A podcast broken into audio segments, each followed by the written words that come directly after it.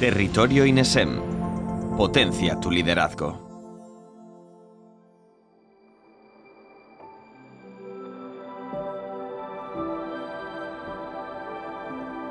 El mundo empresarial que vivimos hoy día es muy complejo y esto aumenta con urgencia la necesidad de elevar la productividad y la eficiencia.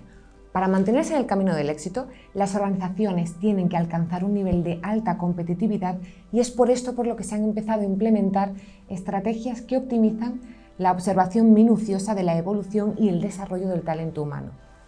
Pero ¿cómo se evalúa esto hoy día? ¿Cómo se mide el desempeño y potencial? ¿Qué herramientas ayudan a valorar el rendimiento actual y la capacidad futura? Tenemos con nosotros a Borja Rodríguez, profesional internacional de los recursos humanos, que nos trae un caso de estudio muy interesante a través del cual nos va a explicar cómo conseguir una visión integral de los empleados gracias a una herramienta sencilla, pero muy efectiva a la vez que altamente estratégica. Hola a todos, mi nombre es Borja Rodríguez y actualmente trabajo en el área de atracción y retención del talento para grandes empresas. Hoy tenemos un caso de estudio muy interesante porque vamos a hablar de una herramienta mm, utilizada por profesionales de los recursos humanos como es la matriz del talento en nueve cajas, también conocida como Ninebox. Y esta herramienta está utilizada para evaluar el desempeño y el potencial de los empleados dentro de la organización. Eh, vamos a, ver cómo esta herramienta y esta matriz se utiliza combinando dos dimensiones clave, el rendimiento actual del empleado y el potencial futuro. Veremos en el caso eh, qué son las nueve cajas, explicaremos un poco eh, la herramienta y sus beneficios y así entenderemos el por qué están utilizados en el mundo de los recursos humanos. Y finalmente entraremos en el caso de estudio, una vez entendida la herramienta, donde hablaré un poco de la organización en la que yo estaba actualmente trabajando en el momento en el que puse en práctica esta herramienta, eh, por qué recurrimos a esta herramienta en ese momento determinado, la fase de implementación de la herramienta y el plan de acción que tuvimos con los eh, líderes que eh, fueron evaluados y categorizados en la herramienta.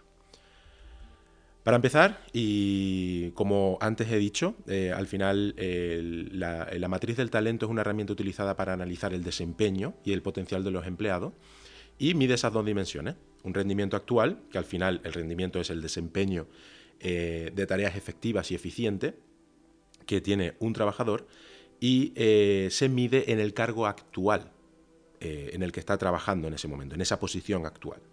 Eh, se puede medir con evaluaciones de desempeño o mediciones de productividad. Y el potencial se refiere a las habilidades y capacidades que el empleado puede desarrollar para asumir responsabilidades y rol de mayor nivel a un futuro. Es decir, el potencial no solo se basa en la experiencia que tenga el empleado en ese momento o sus habilidades actuales, sino también en la capacidad para aprender y adaptarse a nuevos desafíos y responsabilidades. Se puede evaluar mediante observación del desempeño del trabajo, eh, la retroalimentación del supervisor eh, o de sus compañeros, como puede ser la evaluación de 360. Eh, se puede también evaluar mediante la identificación de fortalezas y oportunidades o debilidades que tenga el empleado o evaluando la capacidad de, de aprendizaje. Al fin y al cabo, con esta herramienta, los managers van a poder clasificar a sus empleados en nueve categorías diferenciadas, según el nivel de rendimiento y potencial que posean. Es decir, nos vamos a encontrar eh, en la matriz tres niveles que son bajo, medio y alto por la dimensión de rendimiento por la parte de abajo y la dimensión de potencial por la parte izquierda. Aquí, por ejemplo, encontraremos un rendimiento y un potencial bajo-bajo y aquí un rendimiento medio con un potencial bajo. Y así sucesivamente en las nueve categorías.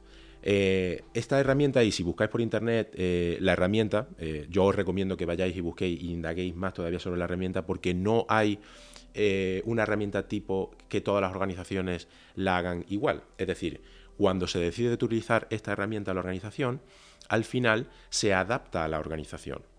o vaya a encontrar matrices con el rendimiento a la izquierda o el potencial abajo, pero vaya a encontrar matrices que además la explicación de la categoría, si bien en el fondo es muy parecida o similar en todas, al final en la forma va a ser diferente. Va a tener diferentes nombres o va a tener diferentes maneras de, acercarse a esa realidad y de esa categoría.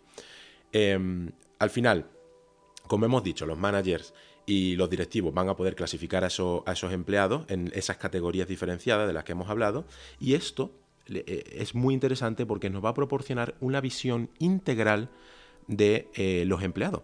Puede ser útil para planificar futuras sucesiones, planes de desarrollo, toma de decisiones en general. Nos permite reflexionar de una manera objetiva, puesto que nos vamos a quitar la subjetividad cuando vayamos a poder medir el potencial o el rendimiento. Eh, esas evaluaciones o esas mediciones a veces pueden estar sujetas a una subjetividad que eh, puede que no sea beneficiosa, porque te alejan de la realidad entonces esta herramienta al final te permite juntar toda esa subjetividad y convertirla en una objetividad eh, que te dará la visión integral de tus, de tus empleados y sobre todo del talento de tu organización. Eh, entonces, pues eh, es muy interesante ver y conocer sobre ella. Vamos a identificar las categorías, las nueve categorías que tenemos en, la matriz del talento. Como veis, eh, vamos a empezar por, la de abajo a la izquierda. Si tenemos un rendimiento bajo y un potencial bajo, eh, aquí tenemos la categoría bajo rendimiento. Eh, al final, el bajo rendimiento es un perfil que no está ofreciendo los resultados esperados y no puede adaptarse de manera efectiva a situaciones nuevas y diferentes. Al final, estos individuos pueden tener la capacidad de sobrevivir en su rol a corto plazo, pero es probable que vayan a requerir de una acción eh, de mejora de su desempeño. Después pasaríamos a desempeño sólido. Desempeño sólido, que sería un rendimiento medio y un potencial bajo, es que cumple con las expectativas de su rol, conoce bien su trabajo actual, pero puede requerir entrenamiento para mantenerlo constante y motivado. Es decir, son personas que Mm, al final no se adaptan fácilmente a nuevas situaciones porque no tienen un potencial de crecimiento muy alto y tiene esas limitaciones en términos de intereses profesionales o crecimiento profesional. Después pasaríamos al rendimiento sobresaliente o al rendimiento alto, desempeño sobresaliente, con un potencial bajo. Em, estos perfiles o esta categoría eh, son perfiles que consistentemente, constantemente producen resultados aceptables. Tienen unas calificaciones muy altas en su nivel de desempeño, en su rol actual. Eh, pretenden o quieren adaptarse bien a las iniciativas y situaciones, quieren abrazar ese cambio, pero pueden tener dificultades porque no son personas con un gran potencial. Con lo cual, eh, son personas que gravitan, digamos, más hacia lo táctico que hacia lo estratégico, no tienen una visión estratégica del negocio ni de la empresa y son individuos eh, que mm, son muy valiosos para la organización. Obviamente cualquier individuo que tenga un nivel de rendimiento alto o excelente va a ser muy valioso para la organización. Eh, al final son individuos que podrían promocionar de manera lateral ¿no? o en el área funcional o técnica, pero no es probable que se expanda mucho más allá puesto que, mm, mucho más allá de, las habilidades que ya conoce esa persona, puesto que no tiene ese potencial. Eh, yo recuerdo cuando era pequeño y, mi padre me explicaba la matriz o hablaba sobre la matriz, que aquí se me quedó marcado. Hay un ejemplo, antes la matriz del talento eh, se le ponía nombre de animales a cada categoría y a este lo llamaban la vaca porque había que exprimirlo al máximo, ¿no? Era un, perfil que te va a ayudar eh, a sacar la organización adelante, puesto que su desempeño es increíble. Pasaríamos al potencial medio, donde tenemos el desempeño inconsistente. Un potencial medio y un rendimiento bajo es un desempeño inconsistente. Y estos son personas que, si bien es cierto que tiene potencial para hacer más, no ha demostrado consistentemente esa capacidad o el deseo de hacerlo. Eh, al final no cumple con los estándares del desempeño, por eso tiene un desempeño bajo, y, y no lo cumple puesto que otros en su mismo rol sí eh, puede que estén desempeñando como, se pide. Entonces, eh, aquí lo que tenemos es un perfil que puede que necesite una asistencia adicional para completar una tarea rutinaria de su posición, cosa que no le pasa a sus compañeros en la misma posición, como hemos dicho, y, que como resultado pues está luchando por, mantenerse en esa posición. Eh, a lo mejor, y esto lo veremos más adelante, ¿no? con las acciones que se pueden tomar para cada categoría, pues es que puede estar en el puesto o en la función equivocada. Con lo cual, eh, vamos a ver si en otra parte podría por, a lo mejor portar más valor. Como rendimiento medio y potencial medio tenemos el miembro clave en la organización. El miembro clave cumple, ocasionalmente supera las expectativas, pero es un cumplidor. ¿no? Ha mejorado las habilidades en su puesto actual, eh, se adapta bien a nuevas situaciones eh, y nuevos desafíos cuando es, cuando es necesario y no le cuesta mucho asumir nuevos trabajos. No le cuesta mucho asumir nuevos trabajos o un rol, ¿no? no, le, no le cuesta mucho tiempo, digamos. Eh, además es un perfil que se autoasigna proyectos para seguir creciendo, o sea, tiene esa, media motivación en seguir creciendo y generalmente son personas curiosas que, quieren promocionar ¿no? y que son promocionables probablemente, verticalmente a lo mejor, pero que seguramente lateralmente se pueden mover dentro de la organización. No, no, es una persona que, no tenga esa ambición o no tenga esa, o esa capacidad, la tiene. Finalmente, eh, dentro de este potencial medio nos encontramos con el rendimiento top. Eh, rendimiento top son personas que obtienen constantemente resultados excepcionales dentro de la organización, calificaciones de alto rendimiento y alto desempeño, ha demostrado la capacidad de adaptarse a nuevas situaciones y aprender nuevas habilidades, además pide activamente, pide activamente tareas complejas o se las asigna a sí mismo eh, y continúa buscando oportunidades para liderar. Eh, obviamente es una persona que es promocionable. Eh, si bien cierto su potencial es medio, es promocionable en múltiples áreas eh, funcionales y técnicas sobre todo, pero es que además podría ser vertical o, irse a una dirección general. Como hemos visto aquí, vamos a ver tres tipos de, perfiles. Estamos viendo, ya hemos empezado a ver los perfiles verdes, que son perfiles que son valores muy buenos para la organización. Perfiles amarillos donde vamos a tener que normalmente ejercer un desarrollo en esos perfiles, y perfiles naranjas donde, eh, y, rojo donde nos vamos a encontrar un dilema. Un dilema eh, que ya veremos más adelante. En cuanto al potencial alto, nos vamos a encontrar con un potencial alto y un rendimiento bajo. Estos son los que se llaman enigmas o nuevos en su posición, ¿no? nuevo rol. Estos individuos poseen un potencial que no está desarrollado, pero lo poseen, y no han tenido tiempo suficiente o una oportunidad de rol en, su rol para demostrar consistencia y alcance de crecimiento potencial. Eh, son individuos que por lo general son muy ansiosos por crecer y tener una, oportunidad o un patrón de crecimiento sostenible, pero necesitan tiempo, oportunidad y desarrollo. Em, después pasaríamos con un rendimiento medio y un potencial alto a la futura estrella, que, cumple constantemente y a menudo supera esas expectativas, ¿no? parecido al rendimiento del top, eh, porque tiene la capacidad de asumir nuevos desafíos que bien son complejos, pero que los saca con, sin mayor dificultad, puesto que aborda los problemas con facilidad, conecta los puntos desde una perspectiva empresarial, es una persona que tiene o un perfil que tiene esa visión estratégica de la que antes, por ejemplo, el desempeño sobresaliente escaseaba, era más táctico que estratégico. Pues bueno, estas personas son más estratégicas, eh, pero que además impactan en los demás de manera positiva y eh, van desarrollándose a sí mismos y a otros a lo largo del camino. Seguramente son personas que logran el éxito tanto lateral como verticalmente. Y finalmente, en un potencial alto y en un rendimiento alto, tenemos la estrella consistente, la star, el top, em, que al final pues es lo mejor que hay y lo mejor que tienes, ¿no? Y, bueno, como principal característica son muy escasos, no te vas a encontrar normalmente cuando se hace eh, esta herramienta, cuando se pone en práctica, eh, se les dice a los managers que están involucrados en categorizar a estos líderes, que eh, estrella consistente normalmente la organización hay uno. Eh, un poco utilizando ¿no? esa, lógica de la, de, la, curva de Gauss, pero eh, muy pocos en tu organización van a ser estrellas consistentes. ¿no? En, 20 líderes a lo mejor máximo dos. Con lo cual son, son escasos y de alta demanda en el mercado. Con lo cual hay que cuidarlos bien.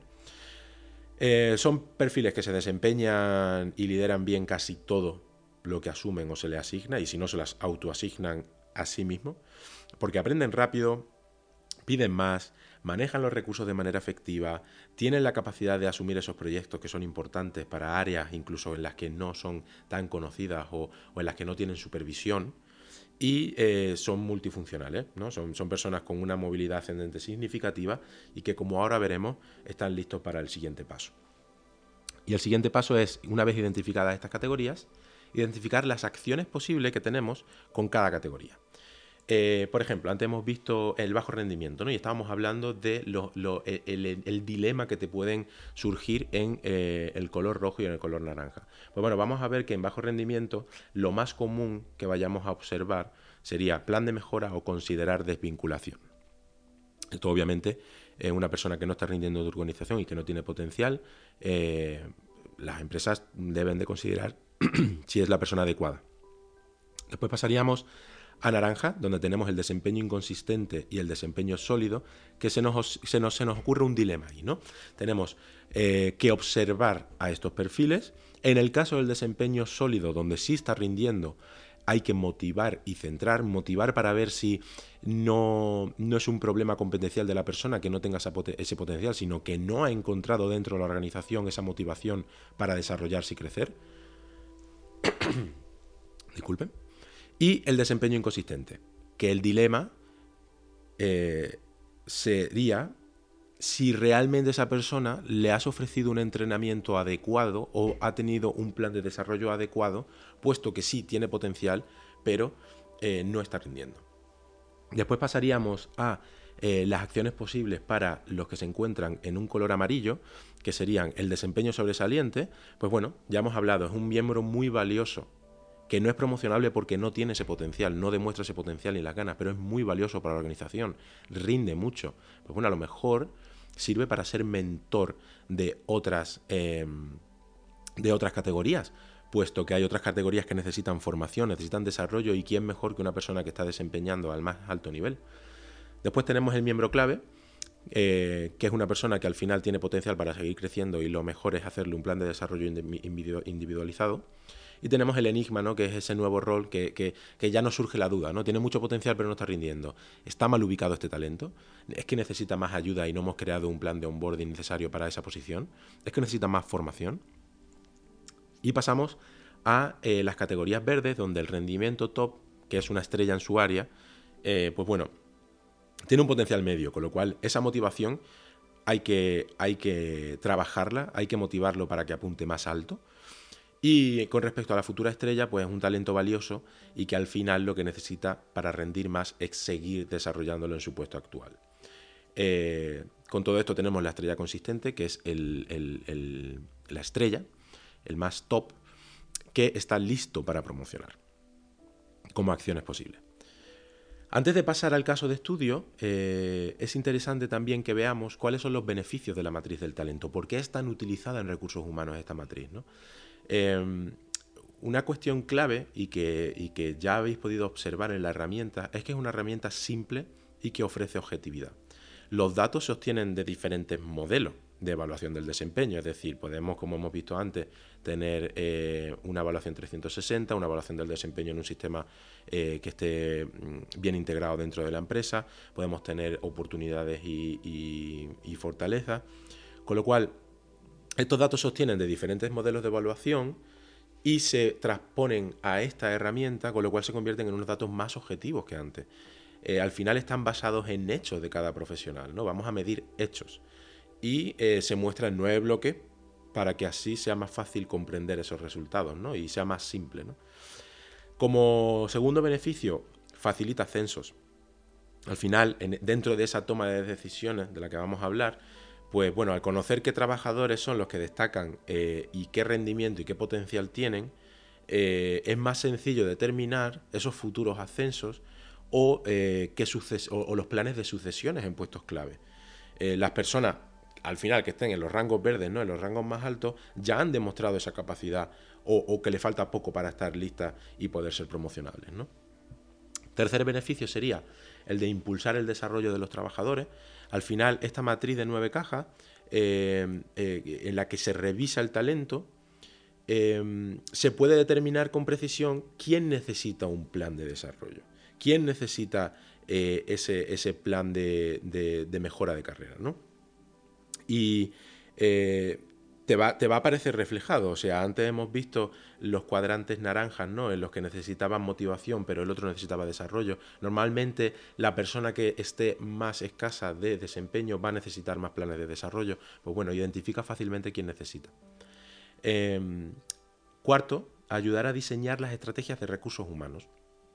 Esta matriz nos va a permitir descubrir esas necesidades, como hablábamos, de desarrollo, de formación, de mejora de gestión de competencias, de posibles despidos, de aspectos al final esenciales para la creación de esas estrategias de recursos humanos. Con lo cual nos va a dar un mapa de cuáles son las necesidades del talento que tienes en tu organización. Porque, quinto, identifica necesidades. Algunos trabajadores van a necesitar pulir sus habilidades, sus competencias o sus conocimientos. ¿no? Pues los planes de formación en los que se han incluido o, la motivación que se les ofrezca va a determinar si mejoran o no. Porque finalmente, bueno, finalmente, como número 6 va a identificar el liderazgo presente y potencial, es decir, los cuadrantes más altos que están reservados para empleados con buenas perspectivas, eh, eh, al final vamos a establecer esa reserva de talento. Vamos a saber en esa foto las necesidades de talento y esa reserva de talento que tenemos para poder utilizarla. Para que al final cuando cojamos esta foto y como, y como número 7 muestra el avance de los trabajadores, cogeremos esta foto un par de meses después de la evaluación del desempeño. Las evaluaciones de desempeño suelen ser entre diciembre, enero y febrero. Pues bueno, el mejor momento para, hacer esta, para poner en práctica esta herramienta sería un par de meses después de esa evaluación del desempeño. Eh, cuando al año siguiente terminemos las nuevas evaluaciones del desempeño y volvamos a sentarnos para trabajar sobre la matriz del talento, veremos cómo han avanzado esos trabajadores porque al final un trabajador no tiene por qué quedarse en un solo cuadrante. Em, dentro de, en todos los años seguidos, ¿no? Lo que vamos a ver es cómo algunos avanzan, cómo algunos retroceden, retrocederán. Em, lo que es una información muy importante para el departamento, puesto que eh, nos va a ayudar a gestionar de mejor manera el capital humano. Y ahora sí, pasaremos al plan y al caso de estudio. Eh, donde utilizaremos esta herramienta. Y ahora sí, vamos a pasar al caso de estudio de la herramienta de las nueve cajas, de la matriz del talento. Bueno, durante mi etapa como manager de recursos humanos eh, en un centro logístico, en una importante empresa del sector del mueble americano, pues pude poner en práctica esta herramienta. ¿no? Surgió eh, la posibilidad de ponerla en práctica. Eh, nosotros teníamos en ese centro logístico unos 500 empleados y había unos 17-20 líderes. Eh, de los cuales pues había dos managers de operaciones, digamos, dos eh, eh, operations managers que se llama, ocho managers de departamento y siete supervisores. Entonces, en esa gestión de los 500 empleados, pues, pues ellos eran los líderes de la organización y a los que esta herramienta pudo tener más impacto. Pero antes de hablar de la herramienta, quiero un poco poder hablar y descubrir la organización, porque sí es cierto que una de las tareas que a mí se me asignan cuando llego al departamento fue analizar las posibles mejoras dentro del equipo de líderes del centro. Eh, nos encontrábamos, y ese es el contexto, ¿no? nos encontrábamos en un escenario post-pandemia. Eh, nos encontrábamos con The Great Resignation, que fue la gran renuncia, ¿no? Eh, y acabábamos además de salir de un proceso sindical. Con lo cual, eh, y bueno, para entender un poco, todo esto, el escenario post pandemia viene muy ligado con The Great Resignation. ¿Qué pasó ahí? Es la, tendencia de recursos humanos en la que eh, los empleados deciden renunciar de su puesto de trabajo para poder em, conciliar mejor su vida personal y su vida profesional. Este escenario post pandemia, donde además las ventas se vieron afectadas, las renuncias son masivas, hay que cambiar planes de, reclutamiento, hay que cambiar todo el sistema de reclutamiento, políticas, cambiar muchas políticas de recursos humanos. Tenemos eh, una escasez de talento, tenemos un nuevo mercado del talento al que tenemos que adaptarnos, como hemos visto en otros seminarios, y tenemos un proceso sindical. ¿no? Para poner así un poco en contexto, eh, en Estados Unidos eh, el, sindicato mm, entra en centros logísticos eh, acudiendo a los trabajadores y prometiéndole pues, una serie de mejoras de condiciones si se afilian a ese sindicato y entramos en un proceso de elecciones donde los empleados al final votan si quieren seguir con la empresa sin sindicato o con sindicato. Pues bueno, cuando normalmente pasa un proceso sindical es un síntoma, ¿no? Es, te está diciendo ahí que, que, había empleados que estaban descontentos, si bien puede ser por las condiciones también, y en este caso también fue, fue uno de los motivos principales, fue por esa relación que tenían con sus líderes. Con lo cual, este era un poco el contexto ¿no? en el que yo llego a esta, a esta empresa. Llego como HRBP, un business partner, que al final son personas que dan apoyo eh, a todas las áreas del negocio. Entonces, eh, cuando se me propone ¿no? hacer eh, este, este análisis, pues bueno, yo puedo sacar en claro varias cosas. La primera es que la empresa lleva 30 años operando a primer, a primer nivel, desde un nivel local pasó a un nivel nacional, que claro, un nivel nacional en Estados Unidos es como toda Europa. Con lo cual, eh, estamos en una empresa de 30 años, una empresa familiar, donde ha ido pasando poco a poco de un, nivel local a un nivel nacional. Eh, estamos ante una empresa además con un ADN muy familiar y muy peculiar, muy arraigado, donde, donde los que hoy en día son líderes comenzaron siendo operarios eh, descargando un camión, por así decirlo. ¿no? Eh, con lo cual comenzaron desde ese puesto más básico y a lo largo de los años fueron promocionando. Además, con esto surge ese gran sentimiento de pertenencia a la empresa, pero también surge ese siempre lo hemos hecho así, no veo el por qué tengo que cambiarlo. Eh, teníamos que el cerca del 85% de los líderes tenían más de 10 años en la empresa, con lo cual era ese ADN, ese sentimiento, ese siempre lo hemos hecho así. Cerca del 85% de los líderes habían empezado desde el puesto más abajo de la empresa, habían crecido, eran líderes, tenían el ADN muy arraigado, tenían una cultura, que es lo que hablamos ahora, tenían una propia cultura, ya no dentro de la empresa, dentro del propio centro de trabajo. También que debido a esa situación post-pandemia, ¿no? Eh, debido al contexto que, de lo que hemos hablado antes, ¿no? esas nuevas políticas y esos nuevos procedimientos, eh, había que adaptarse al mercado. Se sacan esas nuevas políticas, como, como he comentado. Pues bueno, estos líderes eh, rechazaban esas nuevas ideas, esas nuevas políticas. ¿no? Era un reto cada vez que se realizaba un nuevo cambio y se comunicaba que íbamos a cambiar de procedimiento. Porque, porque al final veían imposiciones de cambio en vez de soluciones ante problemas. ¿no? Ellos no veían ese problema. Con lo cual ese rechazo a las nuevas ideas y ese reto. Eh, Después, eh, que, al final el departamento era un, un, HRBP, como he dicho, y los líderes acudían a nosotros, ¿no? Y había una falta de interiorización de esas políticas y esos procedimientos antiguos, incluso no ya de los nuevos, sino de los antiguos. Venían una y otra vez, acudían al departamento de recursos humanos a preguntar y hacían las mismas preguntas sobre prácticas y procedimientos que llevaban 10 años haciendo. No interiorizaban esas políticas y había una percepción de no avance dentro del departamento. ¿no? Y finalmente, que eh, estos líderes de los que estamos hablando no hay que culparlos porque eh, habían tenido escasos planes de formación o de liderazgo. ¿no? Eh, además estaba desperdiciando el talento nuevo que venía porque no sabían sacarle provecho o potenciar ese talento, puesto que ellos no habían sido formados en eso. ¿no? al final había como un ambiente viciado en el, en, el departamento, bueno, en el centro en sí. ¿no? Y aquí yo quiero hacer un inciso. Eh, al final, uno de los factores más importantes cuando, eh, y estamos hablando del análisis, cuando se pone en práctica un plan de recursos humanos, ¿no?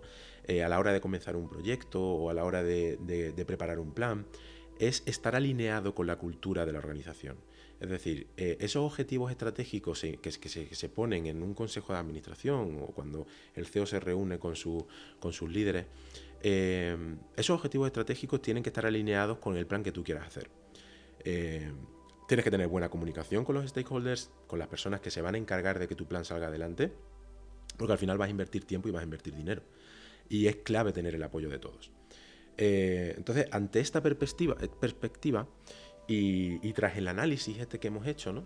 decidimos preparar un plan y, como ya he dicho, ¿no? Eh, eh, nos aseguramos que los objetivos estratégicos estaban alineados y uno de los objetivos estratégicos que había ese año era el seguir creciendo. La compañía quería seguir creciendo y ¿cómo crecen las compañías? Cuando crece su gente. Eh, sus propios empleados. Con lo cual, ese, ese growth plan que se llamó, estábamos alineados con ese, con, ese, con ese plan de crecimiento. Y habíamos comunicado Después, dentro del, Departamento de Recursos Humanos y después de hacer todo este análisis, habíamos comunicado a esos diferentes stakeholders, al equipo de recursos humanos a nivel nacional, al director de la oficina, eh, a, los propios líderes que se encargan de los planes de desarrollo y de crecimiento dentro de la organización, habíamos comunicado la idea de crear este plan y de implantar esta herramienta para poder evaluar a los líderes y crear y tener mejores herramientas para el desarrollo de los mismos. Con lo cual, tras la reunión se decide que la mejor herramienta para evaluar a estos líderes es el Ninebox, las nueve cajas, por esos beneficios que hemos visto antes, ¿no? Porque nos va a dar a simpleza, nos va a dar a objetividad, vamos a saber dónde está el talento, vamos a ver los huecos de talento, vamos a ver oportunidades de desarrollo, vamos a saber quién es el que va a ayudar a quién en su desarrollo. Vamos a saber qué líderes están dispuestos a promocionar. Vamos a ver posibles desvinculaciones y planes de mejora. O sea, nos va a dar una perspectiva muy, muy, muy, muy buena de la organización y de esos líderes y, vamos a saber en quién vamos a invertir el dinero, que al final es lo que le interesa a una empresa. Em, aprovechamos también esta ocasión para hacer partícipe a los líderes de la implementación de esta herramienta, ¿no? de que este proceso eh, sea llevado a cabo no solo por el Departamento de Recursos Humanos, sino también por los managers del departamento, lo, que van a ser los que van a medir a los supervisores, y por los, managers de operaciones, que van a ser a los que van a medir a los managers, y por el director de la empresa, que va a ser el que va a medir, director del centro, que va a ser el que va a medir a esos, a esos mm, eh, managers de operaciones. ¿no? Entonces, pues bueno, una vez eh, pudimos analizar, comunicar, y planear o crear ese plan, nos pusimos eh, en marcha en la implementación de la herramienta. Y para esto le comunicamos eh, a, toda la gente involucrada en este proceso ocho pasos clave para, para este proceso de evaluación del talento. ¿no? Ocho pasos clave para implementar la herramienta de una manera efectiva. Y que, como veréis, tiene mucho de eh, ocho pasos claves que puedes aplicar básicamente a cualquier plan de recursos humanos que quieras hacer. Que al final es alinear, evaluar, completar, decidir, presentar, crear, cumplir y dar seguimiento. Al final es analizar, crear, implementar, analizar y vuelta a empezar. Entonces, como punto número uno, alineando las necesidades del talento. Eh, vamos, a alinear esas necesidades de habilidades tácticas y de, dirección estratégica. Vamos a comprender cuáles son las necesidades que necesitamos de manera táctica y vamos a ver cuál es la dirección estratégica para que puedan estar bien alineadas. Vamos a alinear las necesidades del talento en función de ambos. Em, vamos a verificar las competencias que tengan mis, mis, mis, empleados en sus planes de desarrollo y en sus evaluaciones del desarrollo y del talento para, para, para que son necesarias para impulsar el negocio. Pues bueno, si sabemos cuáles son las competencias que nos van a ayudar a impulsar el negocio, vamos a medirlas, vamos a implantarlas en la evaluación del, desarrollo. Porque esta identificación va a ser crítica para saber los segmentos de talento y en dónde está posicionado cada uno. ¿no? Vamos además a continuar actualizando y priorizando estas competencias. Como hemos dicho, las herramientas que utilicemos para poder darle sentido a estas dimensiones de las que hablábamos, potencial y rendimiento, van a ser claves. Si esas herramientas no están actualizadas y no son lo suficientemente buenas, esta herramienta no va a estar bien implementada. Segundo, en esa evaluación del desempeño del potencial, que ya hay que hacer, eh, vamos a hacerla en base a competencias que nos interesan a nosotros. En nuestro particular caso, fueron liderazgo, rendimiento, madurez empresarial, valores fundamentales de la empresa, comportamiento dentro del puesto, capacidad de identificar y desarrollar el propio talento que tengas dentro de tu equipo de trabajo. Pues bueno, Identificamos esas competencias, alineamos esas competencias con las necesidades tácticas y estratégicas de la empresa y ya una vez eso nos pusimos a completar la herramienta. Nos pusimos a completar el Ninebox y a, categorizar en eh, esas nueve cajas para que nos dé esa poderosa imagen ¿no? de la que estábamos hablando y que ese impacto de datos pues, se pueda ver fácilmente. Em, después veremos, una vez tengamos eh, esa imagen de, la herramienta, veremos si mi mapa estratégico de la organización eh, está en el objetivo de la herramienta, es decir, está en el foco, ¿no? Veremos si las tendencias de tu herramienta y de tu propio nueve cajas, de tu propia matriz, eh, veremos si las necesidades que tengo dentro de esa herramienta yo estoy preparado para seguir creciendo, para ofrecer ese desarrollo a mis líderes y no tener agujeros en ese grupo de talento. ¿no? No, ¿no? quiero categorizar a alguien con necesito un plan de mejora de rendimiento y no tener yo preparado un plan de mejora de rendimiento. Muy importante este paso. Quinto, eh, vamos a estar presentes en la revisión del talento. Ya tenemos las herramientas, tenemos los planes, tenemos las necesidades, tenemos las evaluaciones, las competencias que necesitamos, lo tenemos todo. Vamos a reunirnos con nuestros líderes y vamos a revisar el talento de nuestra organización y a categorizarlo en la herramienta. Los líderes van a tener que presentar y justificar la ubicación de su personal dentro de la matriz y el objetivo es que todos los managers estén juntos identificando a sus supervisores, ¿no? Y que haya un acuerdo, porque si bien es cierto que este manager a lo mejor trabaja en un departamento diferente, conoce a ese supervisor, porque ha trabajado con él, dándole soporte o por lo que sea. Con lo cual, que esté justificado y que más o menos eh, eh, hay un acuerdo en esas líneas. ¿no? Eh, además, así vas a asegurarte la transparencia del talento de tu organización. Una cosa muy positiva. Em, En este paso también sería bueno que un facilitador esté presente dentro de, dentro de, esta reunión, puesto que va a poder mediar en, estas conversaciones. Eh, y finalmente, los gerentes, el director del centro o cualquier gerente, un vicepresidente que quiera estar presente, también va a ser los que tracen las líneas generales de eh, la última decisión, si es necesario. Una vez hemos implementado la herramienta, hemos categorizado a los líderes, vamos a crear esos planes de acción de los que hablábamos, ¿no? Vamos a sacar conclusiones sólidas e imparciales de los datos, vamos a desarrollar un plan eh, para estratégicamente alinear y hacer crecer la empresa aprovechando esa gestión del talento, vamos a mirar a todo el grupo, también vamos a mirar al individuo y, un paso muy importante es que los líderes sean los impulsores de este proyecto. Eh, que ellos sean quien determine dónde están las oportunidades de desarrollo y de liderazgo y los que abanderen los proyectos de desarrollo y de liderazgo. Como paso penúltimo, conversaciones con el equipo. Vamos a trasladar esta información a las personas que han sido categorizadas. Vamos a tener conversaciones para mejorar sus planes de carrera, para mejorar sus opciones de desarrollo.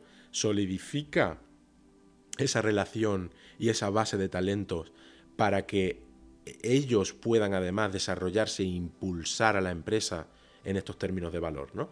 Eh, y sobre todo, mantén confidencialidad ¿no? a la hora de hablarlo con, ellos, que, ellos eh, sepan que tú le estás hablando de su desarrollo y no del de los demás, para que ellos sientan esa confidencialidad que, es clave eh, en términos de, avance profesional. Y por último, seguimiento, como en cualquier plan, como en cualquier como en cualquier proyecto de recursos humanos o plan que se vaya a implementar dentro de la empresa, hay que hacerle un seguimiento, porque esto es fundamental para el éxito. No vamos a hacer el plan y lo vamos a dejar ahí, se acabó, lo hemos categorizado, hemos creado este plan, no, no hacemos seguimiento, no. Vamos a asegurar de que se toman las medidas basadas en esos resultados. Vamos a asegurar que hay acuerdos dentro del talento y en tu organización, de esos planes de desarrollo, de esos planes de liderazgo. Mm, al final, vamos a darle este seguimiento también a esos líderes, porque los líderes son los dueños de este proceso. Y ojo, y pongo esto que es muy importante porque creo que hay cuatro cuestiones que debemos centrarnos a la hora de tener esas conversaciones, porque esto se repite mucho. En esas conversaciones donde se revisa el talento de tu organización, eh, cuatro puntos muy, muy claros, ¿no? Que se respenden todos los comentarios. Al final los inputs, el feedback que se da para medir el desempeño y el potencial de una persona, a veces puede ser discutido por otra persona, de la manera en que lo dices o, eh, eh, que no esté de acuerdo con esa visión que tú tengas de ese. Por lo cual es importante mantener las discusiones de una manera respetuosa, que sean relevantes, evitar el sarcasmo, el, tono poco profesional dentro de, tu, opinión. ¿no? Segundo, centrarse en lo que hace la gente, no quiénes son trata de no personalizar, hazle saber a estos líderes que no deben personalizar los comentarios, que la retroalimentación está enfocada a comportamientos específicos. Tercero, que acepten la última palabra de los directores y gerentes. Es decir, recuerda que esta herramienta está pensada para ayudar a gestionar el talento para impulsar la empresa. Esta herramienta se utiliza para mejorar el negocio. Con lo cual, si bien es cierto que se deben considerar todos los aportes, eh, los gerentes tienen la última palabra en dónde se ubica su talento. ¿Vale? Y por último, antes lo hablábamos, la confidencialidad, segura la confidencialidad. Son conversaciones sensibles, privadas. Estamos hablando de las competencias de otras personas, del, potencial que tienen, de dónde los veis dentro de dos años, de mm, si está listo para promocionar o no. Entonces, hay que estar de acuerdo en que ninguna información salga de esa reunión y que no traiga esos límites, incluso obviamente personas ajenas a la organización se enteren de estas conversaciones, ¿no? Asegura esa confidencialidad. Pues con todo esto, eh, el siguiente paso fue reunirnos con esos managers para evaluar a sus eh, supervisores, con los, con los managers de operaciones para evaluar a los managers y, como hemos dicho, con el director para evaluar a los managers. Y este fue el resultado de nuestra matriz del talento. Em, como veis, tuvimos eh, un resultado eh, de dilema para 4 y 4, 8, 9 de nuestros líderes. Aquí podemos entender el por qué era necesario ¿no? establecer esta herramienta. había necesidades de mejora para cinco managers y para tres supervisores o cuatro supervisores. Eh, tuvimos también muchos miembros en esta parte amarilla de rendimiento bajo o medio, con potencial pero bajo rendimiento. Miembros claves teníamos eh, dos supervisores y un manager, teníamos dos supervisores y un manager de operaciones en posiciones nuevas. Y teníamos dos estrellas, teníamos un manager de operaciones eh, estrella y un supervisor de estrella. Entonces, eh, bueno, vamos a ver qué hicimos con, estos talentos. En bajo rendimiento, a este supervisor se le hizo un plan de mejora del rendimiento. Aquí eh, es importante entender que em, en Estados Unidos, si bien la, ley de los trabajadores es muy, muy da, lugar a, que las empresas puedan hacer y deshacer mucho, eh, la política que tú tengas eh, eh, del trabajo que tiene que estar escrita va a ser la que va a determinar las acciones que puedas seguir o no. Es decir, tú no puedes poner que vas a imponer sanciones disciplinarias después de X y no, y no atenerte a esa política que has creado de sanciones disciplinarias. Con lo cual, en bajo rendimiento ya hemos visto ¿no? que, que, el dilema era si había que desvincular o no. Lo que se decidió aquí fue hacer un plan de mejora del rendimiento a un supervisor donde se le puso nueve meses, seis meses en un principio extendibles a otros tres si no superaban las expectativas.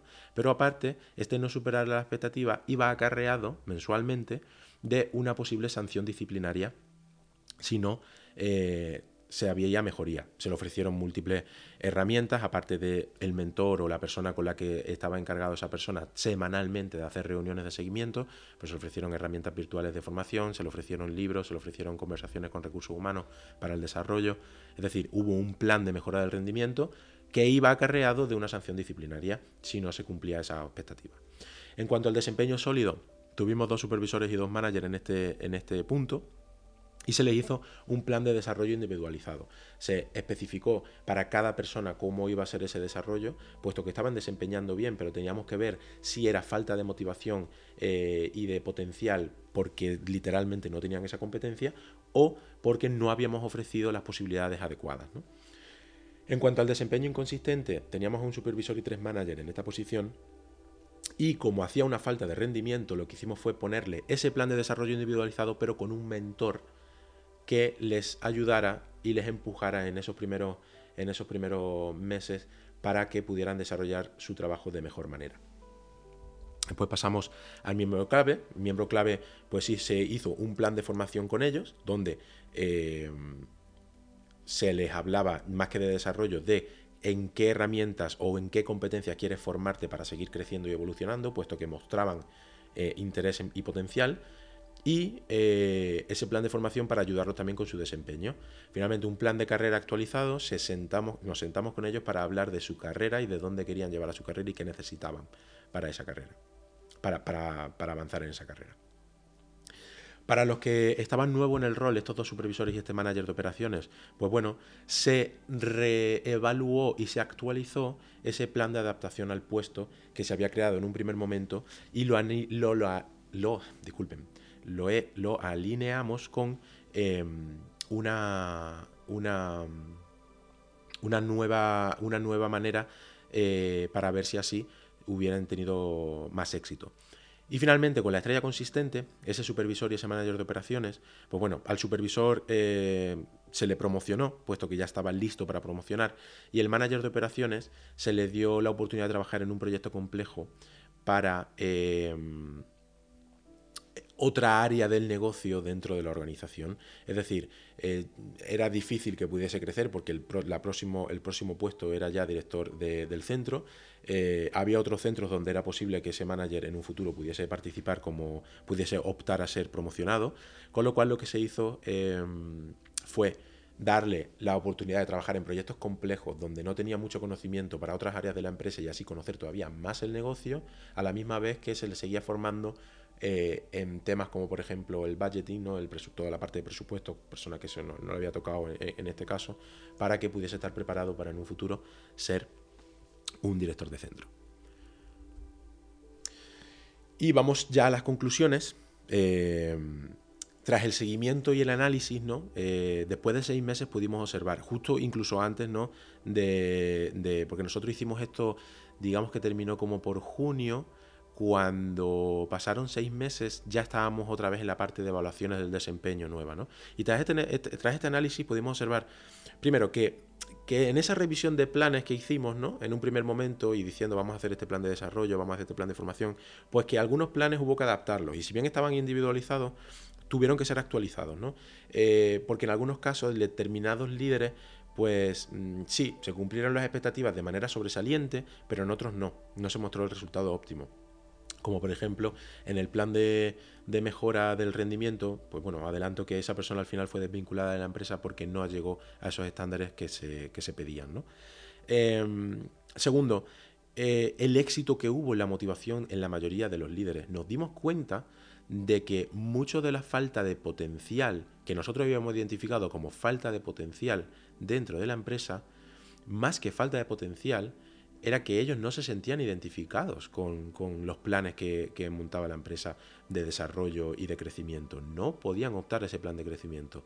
Em, este ADN familiar donde eh, a ti te daban una promoción simplemente por llevar X años, hacía que quién iba a estar motivado para, para avanzar eh, eh, y, crecer. Con lo cual, al poner esta herramienta en, particular sobre la mesa, muchos líderes alzaron la mano y dijeron, yo quiero.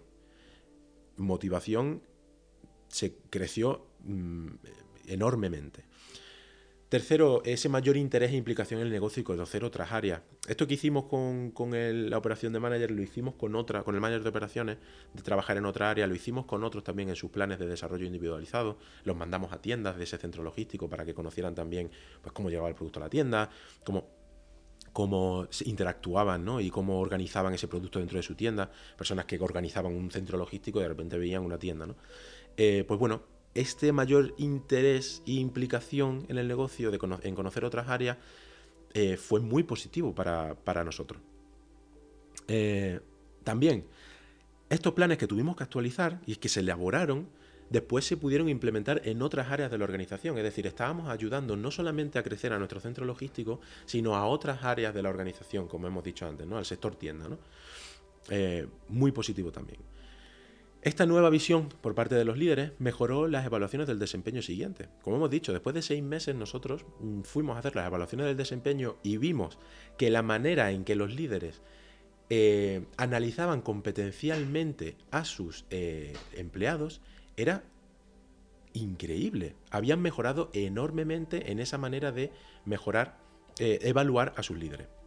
Y por último, que los líderes tomaron la iniciativa en crear mejoras de proceso o planes de desarrollo de talento emergente. Ellos mismos fueron los que tomaron la iniciativa y dijeron, vamos a crear estos planes que nosotros no nos han puesto eh, sobre la mesa, vamos a crear los mismos para los eh, líderes de grupo, por ejemplo, ¿no? Había managers, supervisores, líderes de grupo. Los líderes de grupo no entraron en esta herramienta, pero vamos a crearle planes de desarrollo.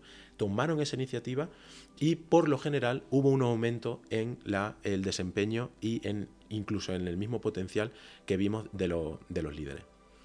Y bueno, sin más, quería daros las gracias por haber estado atentos a este caso de estudio. Espero que os haya gustado, que os haya em, eh, tocado un poco para que podáis investigar más sobre esta herramienta y cómo utilizarla en un futuro en tu organización. Ha sido un placer y muchas gracias.